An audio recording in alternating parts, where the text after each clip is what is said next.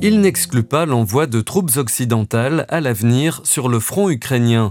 Les mots du président français ont créé une onde de choc jusqu'au Luxembourg, où le Premier ministre Luc Frieden a déjà réagi.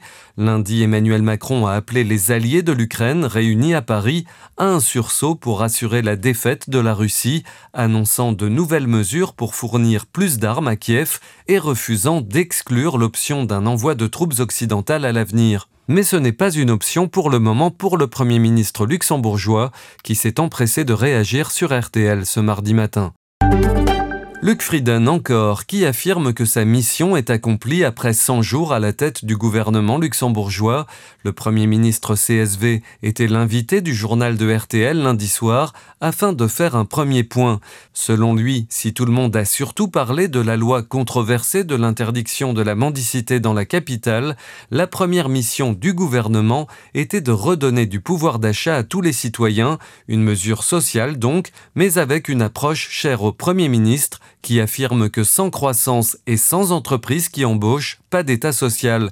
La simplification administrative ainsi qu'un allègement des procédures dans le logement font partie des travaux concrets du gouvernement. Une loi est prévue dans ce sens avant l'été. En ce qui concerne les aides financières, les subventions seront distribuées de manière plus ciblée, mais le Premier ministre est resté relativement vague sur le sujet. Seul le budget de la défense ne fera pas l'objet d'économies.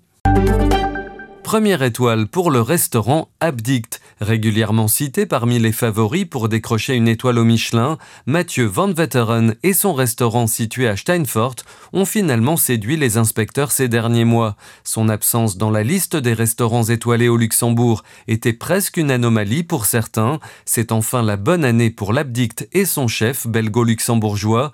Le résultat est tombé ce lundi 26 février à Anvers où se déroulait la cérémonie du guide Michelin Bellu 2024.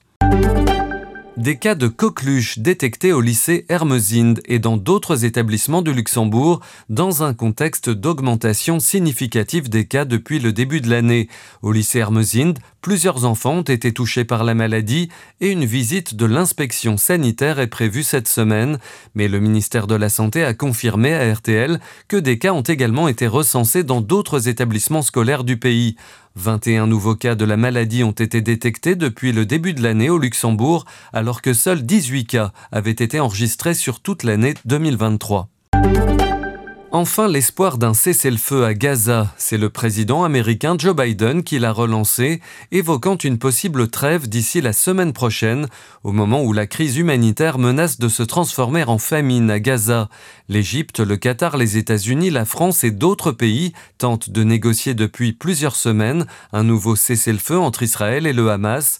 D'après une source au sein du mouvement islamiste palestinien, les discussions portent sur une trêve de six semaines associée à une d'otages détenus par le Hamas et à celle de prisonniers palestiniens détenus par Israël, ainsi que l'entrée à Gaza d'une importante quantité d'aide humanitaire.